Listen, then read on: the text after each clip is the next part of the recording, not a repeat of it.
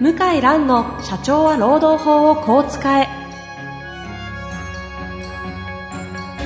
法律の下で展開されるビジネスの世界ポッドキャスト社長は労働法をこう使えは弁護士の向井蘭が経営者の立場に立って経営者が知っておくべき労働法の基礎だけでなくビジネスに関する法律の問題を分かりやすく解説します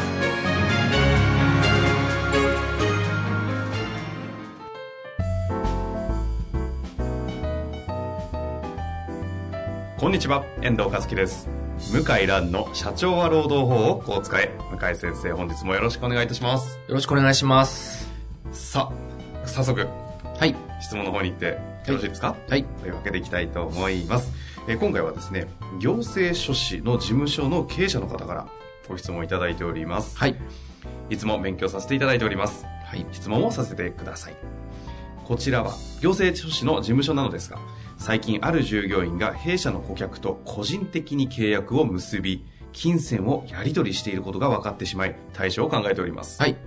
このようなケースの場合、もし解雇などの懲戒処分をするとしたら、解雇が有効になる要件というのは、このような不正というか、副業の回数がポイントなのでしょうかもしくは金額なのでしょうか今のところ数万円くらいのそれほど大きい金額ではありませんが、放っておくと大きくなりそうです。また家計が苦しいなどの理由は一般的にこのような不正の上場酌量の余地はあるのでしょうかさらにこういった不正は刑事罰にも該当しますでしょうか教えてください。よろしくお願いいたしますと。はい。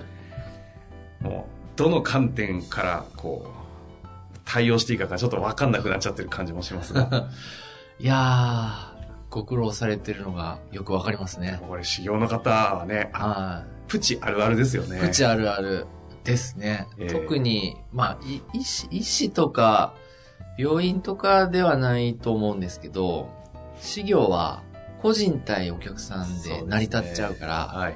特になんか設備とかええ機械がいるわけじゃないんで、人間対人間で成立しちゃうんで、十分ありえますね。お客さんからするとね、事務所通すよりも個人の方が安くなったりしちゃう安のでくなっちゃっあたりり、がちですよね。結、局 A さんがやるんだったら、A さんに直接頼むわみたいなね。そういうお客さんもまあいらっしゃるでしょうね。まあという中で、どうなんですか、これは。アウトですね。と言いますと。この、えー懲戒、はえー就業規則があって、懲戒自由が、まあ、世間一般的な懲戒自由があればですね、いずれかの条項を使って、解雇も、まあ、可能な事案だと思います。ほう。はい。ほうほうほうほうこの方、えーまず、だまあ大前提としては、じゃあ、かい紹介はもう全然いいけるだろうと。懲戒、まあ、少なくとも、その、懲戒処分は絶対いけます。うんうんいきなり解雇が、内容がね、ちょっとわからない、何を請け負ったのか、例えばもう本当にこの会社が、えっ、と、このお経営者の方が、あの、経営なさってる事務所が請け負うような仕事を、個人で、あえて、誘い、誘ってですね、お客さんうん。を、うんうんこう、会社の利益を、まあ、害して自分の利益にしたのかうん。、ええそれともやむにやまれずですね、えーちょっとその行政書士の業務とは違う仕事を引き受けたのか、うんうん。ちょっとは内容がわからないんですけど、まあおそらくやっぱり行政書士関連の業務をスポットで引き受けたとかそういうことなんでしょうねま。あ、なんかそんな雰囲気ですよね。ですね。あの、弊社の顧客と個人的に契約を結びなのでね。そう。えこれは、まあ、あの、懲戒自由、いろいろある、あると思いますけども、えーまあ、会社の利益を害する行為とか、秩序を乱したとか、職権乱用とか、まあ、曖昧な条項が、おあると思いますが、はいまあ、それを組み合わせて、やるしかないですね。もともとそんな人がいると思ってないからね、えうんうん。うん、僕もちょっと聞いてびっくりしましたけど、でも、事業事務所では多かれ少なかれ、まあ、聞いたことはありますね。ありますよ、ありますね。簡単だからね、やるのは。あの、これ、懲戒処分でいけるだろうということですが、まあ、解雇になるって、このことはもう質問いただいてますけど、よ、その解雇に至るの要件とかは、どういうところが論点になってくるうんですん。だかか、ら先ほど言ったみたいに、うん、その経緯ですよね。あと受けてる仕事の内容、金う、額ん、うん回数、うんですよね。単発なのか、まあ、顧問契約なのか、うんうんやむにやまれず引き受けたのか、自分から積極的に誘ったのか、えですね。あとその本業のこの行政書精進と重なる領域なのか、が問題になりますね。えうーん。一発開口は、ちょっと正直まあそういう上場によって左右されるんじゃないかなと思うんですけど、ほうほうほう一回はチャンス与えて、それは解除しなさいと。で、こちらに契約を移して、事務所として仕事をしなさいと。でボーナスに反映させますよと。説得をして、で契約を移すんであればですね、軽い懲戒で、とどめて、ええで、移さないと、いや、これは私の仕事ですっていう場合は、まあ退職勧奨をして、で、それでも辞めない場合は解雇するとええうん。いうことが必要だと思いますね。あの、ちょっと一旦市場的な観点ではい聞くと分かんないですけど、このはい方、はいはい。まあ、経営者の立場からすると、まあ、普通にこんこん、ちょっと言い方あれですが、こんなやつ残ってほしくないみたいなない気持ち出る気がするんですけど、はい。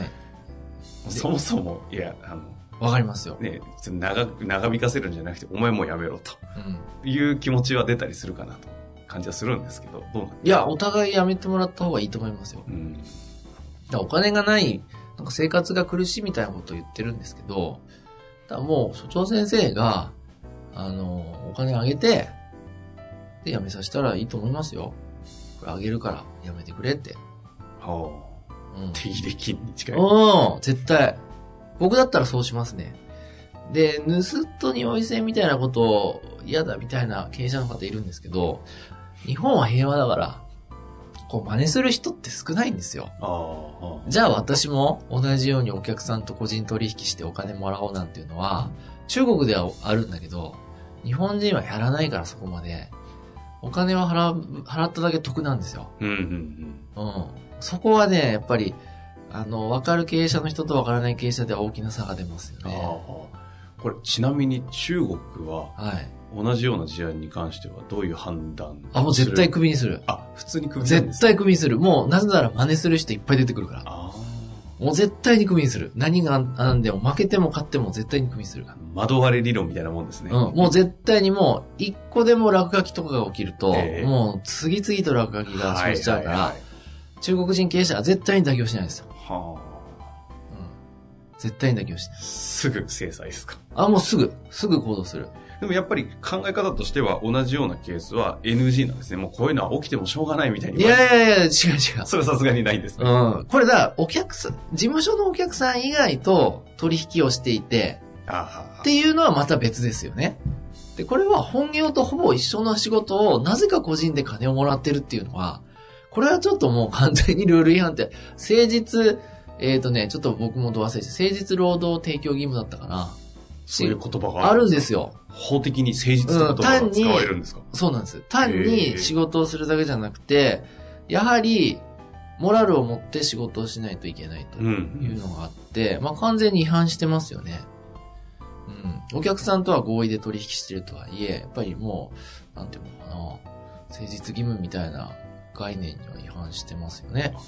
そういう条文あるんですね。条文っていうか、まあ、その、が学問上の概念っていうか、へ労働え。法上の概念があるんですよ。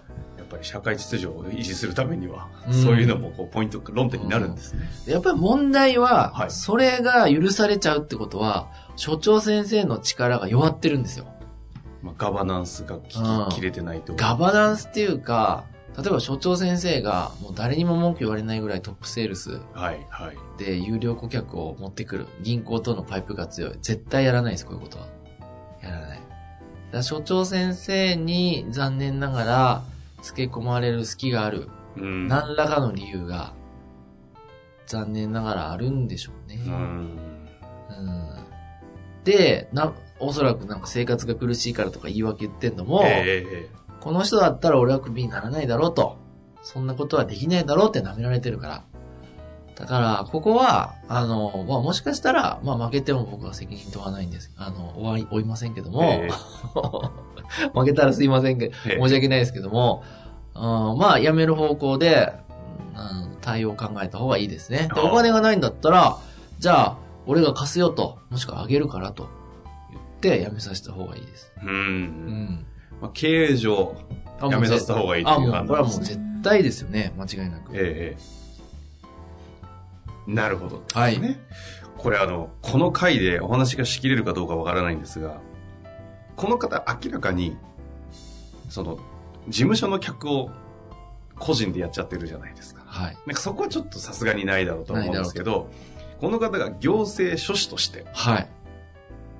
事務所営業じゃないとこで行政書士の案件を個人的に契約してましたと。なんかこう、微妙に副業なのか、いや、それは会社の仕事なのにっていう、この、この、このグレーゾーンみたいなものが起きた場合は、実際どうなるんですかそれはですねええ、あの、か、やっぱり事務所のスタンスによりますよね。お例えば、まあ、うちの事務所なんかそうですけど、自由だと。で、就業時間中もやっていいと。で、どんどんむしろ開拓して、自分で食べれるようになりなさいと。いう事務所だったら OK ですよね。それ個人で取っちゃっていいんですか全然。あ、まあ、事務所に一回入れてもらいますけどね。でそのあたりが完全に個人契約になってたと。個人契約になって、で、禁止って言ってんのに、勝手にやってるって場合は、まあ、でもそれでもね、懲戒処分できるかできないか微妙ですよ。ほう。うん、本業は僕はちゃんとやってますと。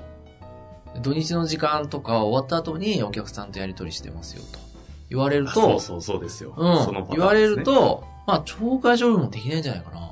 同じ業務でも、うん。その自分が出しているソリューションが一緒でも、サービス一緒で一も。緒でも。できなそういですかと思うし、政府は、あの、副業解禁はそういう趣旨で進めてますので、ほう就業時間中は、あの、仕事してくださいと。それ以外は副業するのは自由ってことなんで、えだから、十分、問題ないんじゃないですかえうーんうん。こう製造業とかだとなかなかそういうことできないと思うんですけど知的労働をしてる方って、うん。はい、もうある種自分自体がソリューションになっちゃったりするんでその情報知識ノウハウとかを提供するだけで金銭のやり取りが成り立っちゃうじゃな成いりです立かっちゃだからこもう分かりやすくコンサルティング会社とかに入ってる方ってもう副業したい放題じゃないですう。か、はい。でも副業本当に OK って言われたらここの線どう引くんですかね世の中にまだガイドラインないと思うんいですや、がだから、まあ僕はすごく思うんですけど、あの、こそういう知知的、まあ生産性が高い、いいまあ第三次産業サービス提供、コンサルティングとか法律事務所とか事業は、個人事業主の集合体になると思いますよ、結果として。あその入れ物が単に事務所になるだけであって、あの、会社員みたいな馴染まないですよね、もともと。あ、もともとそう、あまあ、弁護士の先生ってまさになんかその雰囲気ですもんね。馴染ま事ない。務所がプラットフォームでみんな個人事業主みたいな。なんか野球選手とかに近いですよね。あ、そうそうそう、芸能事務所とかね。えそれに近い仕事が増えてるのでえ、うん。今 IT、インターネット関連はですうね、ん。それはもうそもそも、まあもう自然の流れですよね。あうんそれは、いや、事務所に言いなさいと、申告しなさいと。で、あの、事務所のその、リソース使っていいから、えー事務所の口座に入れなさいと。で、いくらは払いますと。こう取り決めして、でむしろ、あの、独立するんだったら、出資させろと。あ。うんうん。出資させて、金払うから独立して、一緒にやってく、やっていこうとかね。やればいいんですよ。芸能界プロダクションみたいですね。で、上場したら、あの、それ売ればいいんであって、そのね、すごい儲かるじゃないですか。ううんん。っていう感じにしないと、なんか一生特定制度みたいなね、入ったら出れないみたいな、ああいう組織はちょっとやっぱり業種業界によってはもう限界が来てますよね。もともと製造業をね、やったりするということが前提に作られた仕組みだったり。うん、そうそうですすね。思うんですけどおっしゃる通り、その過渡期じゃないですか。過過渡渡期期。過渡期においては、いきなり雇用形態みんなじゃあ全員フリーランスとかで、あ無理無理無理委託にしましょうってならない、この時期には、一旦そういうのが起きちゃいそうじゃないですか。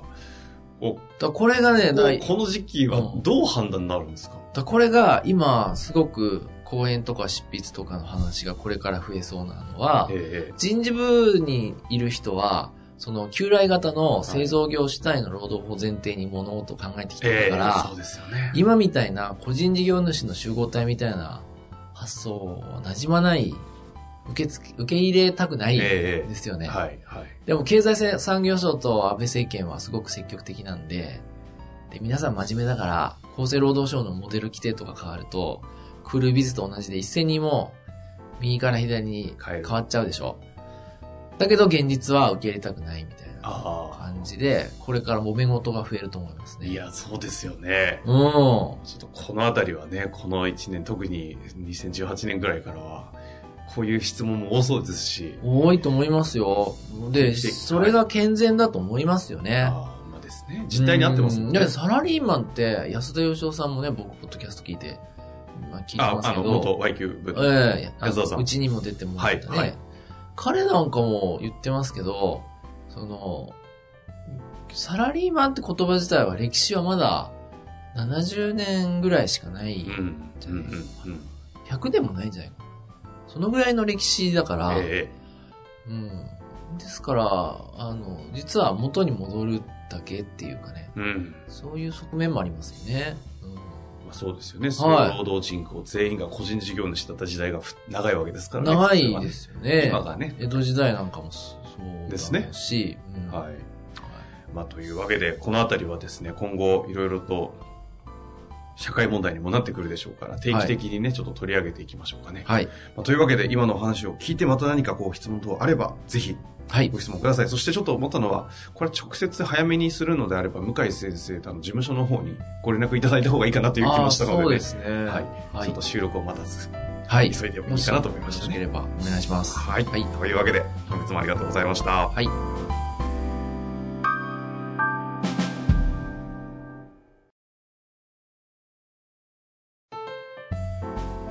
本日の番組はいかがでしたか番組では向井蘭への質問を受け付けております。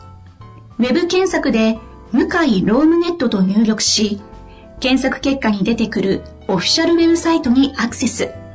その中のポッドキャストのバナーから質問フォームにご入力ください。たくさんのご応募お待ちしております。